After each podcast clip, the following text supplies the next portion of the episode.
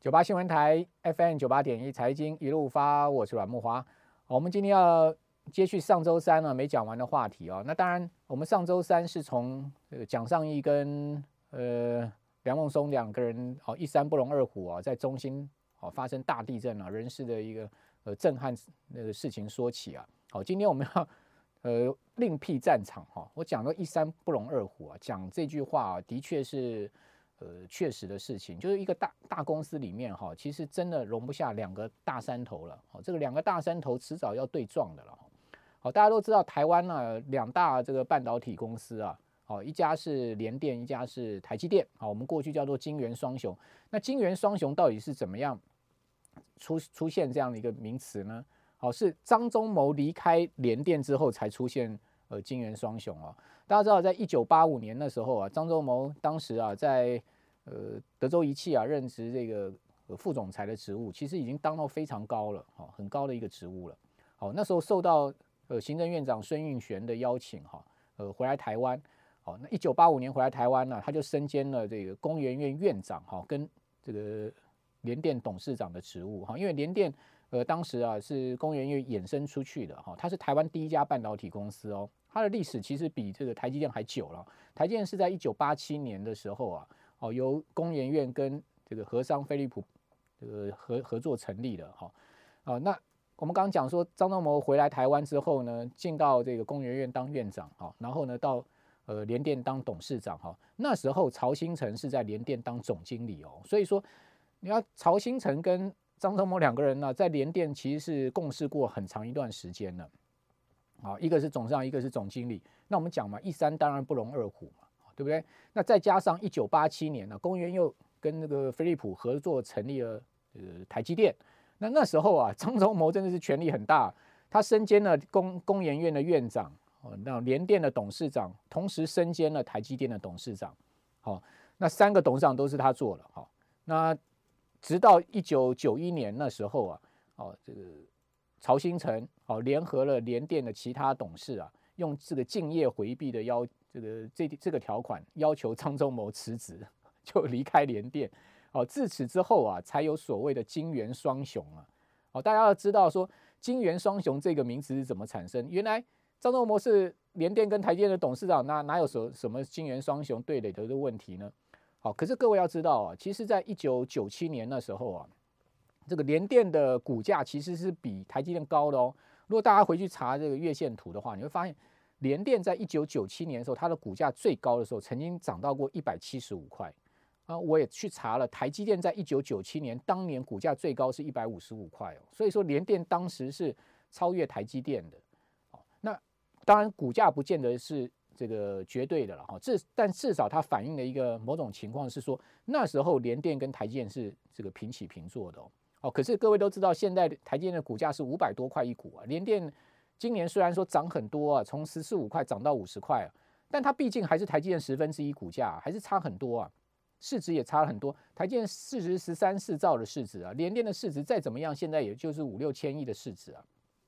那为什么会出现两家公司这么大的落差呢？那这个话就要说回张忠谋后来哦，在这个一九九一呃这个呃一九九一年之后离开联电到。台积电去啊，那时候呢就全力啊去扶植这个台积电好的发展。好，那真正两家公司最大的关键是在两千年的时候，这上礼拜三我跟各位讲过，呃，也就是说当时 IBM 啊就向台积电提了一个 offer，好，就说我们一起来发展这个同制程，好，零点一三微米的，好，这个同制程，好，那当时呃蒋尚义跟张忠谋两个人考量的时候就回绝了 IBM，因为他们觉得说再怎么样。跟 IBM 合作，那技术也不是自家的嘛，哦，所以就决定自己开发。可是那时候曹新成啊，哦，是联电董事长，他就决定说我要跟这个 IBM 合作，哦，所以说呢，就此展开了两家公司啊，在零点一三微米这个非常重要关键一役上面的竞争。结果三年后啊，台积电就是领先，硬是领先联电做出来，哦，而且那时候还获得行政院的这个奖章哦，因为那时候表彰。联电呃，台积电很厉害啊，因为你打败了 IBM 呐，哦，在零点一三微米同制程上面率先开发出来，哦，那隔年之后联电才开发出来，所以就是在这个意义上面，两家公司的距离拉开。说两千年之后，那两千年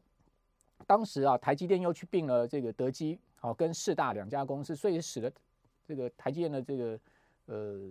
整整个这个市占都大幅的上升，因为这两家公司的全世界晶圆代工前二十大的公司啊，那并了这两家公司，台积电就更是如虎添翼了，好是这样整的一样的过程，所以你就知道说，哎，这个一山不容二虎这句话还是真的嘞，对不对？啊，因为。你想看嘛，有个梁孟松在，怎么容得下蒋蒋尚义？虽然说这两个人以前在台积电是一个直直属关系，啊，这个蒋是在梁之上的，好，然后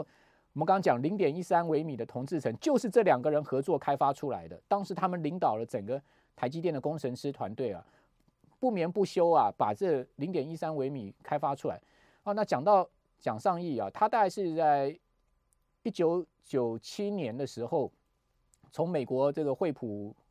实验室啊回到台湾，哦，当时这个蒋尚义回来啊，最主要也是借重他的这个整个半导体的能力跟经验，哦，担任技术长这一这一个职务嘛，哦，那那两千年我们刚刚讲说配合梁孟松两个人就开发出来，哦，经过多年的努力，而且这个开发过程据说是非常的辛苦啊，哦，蒋尚义他自己跟记者访谈的时候，他回忆说，他那时候住在竹科啊。几乎没有假日的，从来没有说去哎去哪里呃游山玩水没有了，每天就是呃在公司啊不眠不休的这样子呃打拼下来的，好，所以你就知道说整个半导体的研发哦跟这个时间的投入、精力的投入、人才是很关键的，那当然在这一次上面，我们也看到梁孟松也的确啊是在这个中心发挥了非常大的这个关键的力量，哦，使得。他从二零一七年到中兴之后呢，短短的这个三四百天的时间啊，中兴可以从二八纳米啊，二十八纳米直接到十四纳米啊，而且良率呢，呃，十四纳米的良率呢，从三趴多提升到这个九十趴的良率，这是很不容易的。因为相对而言，这样子的一个跨世代的制程的推演啊，呃，一般公司可能是要经年累月的时间才能开发出来的哦，但梁孟松在短短的三四百天就开发出来，哦，那所以说他为什么会愤而要辞职啊？写了一个一千字的这呃公开信给所有人看，说我你看我付出了多少呃精力，哦，付出了牺牲了多少在中心，结果你居然把这个奖上一找回来了，压在我头上。据说当年呢，呃，三星把梁孟松挖去啊，你知道他年薪多少吗？这个当然是据说哈。梁孟松据说在台积电一年的年薪是三千六百万，据说呢，三星给梁孟松一点五亿台币，好，用这么高的薪水，这个薪水是超过三星联席联席 CEO 的哦，用这么高的薪水把梁孟松给挖去哦，哦，那梁孟松这次也写了嘛，他在中兴的这个收入是多少嘛，他的年薪多少，那不能比嘛，所以他说他我不是为了高官厚禄啊，但我是觉得啦，梁孟松啊。你看他历次的这个人生的转变，大的转折，离开台积电啊，然后离开中兴，都是因为人事的问题，哦，可见他心中啊是非常自信，而且呢，呃，非常应该讲说，我就是最大，我看我不能容容得下别人。那相对而言，我觉得梁孟松恐怕在这个气度上面，各方面上面，他可能可以再稍微琢磨一下。哦，因为他能力真的非常强哦，是一个顶尖的半导体人才。哦，那这样离开中芯，我个人是觉得也挺可惜的。就像当年离开台积电，也是因为人事他没获得这个升迁的第一考量嘛，哦，就离开了台积电。哦，所以说这整个半导体业啊，这个人才这件事情是非常重要的。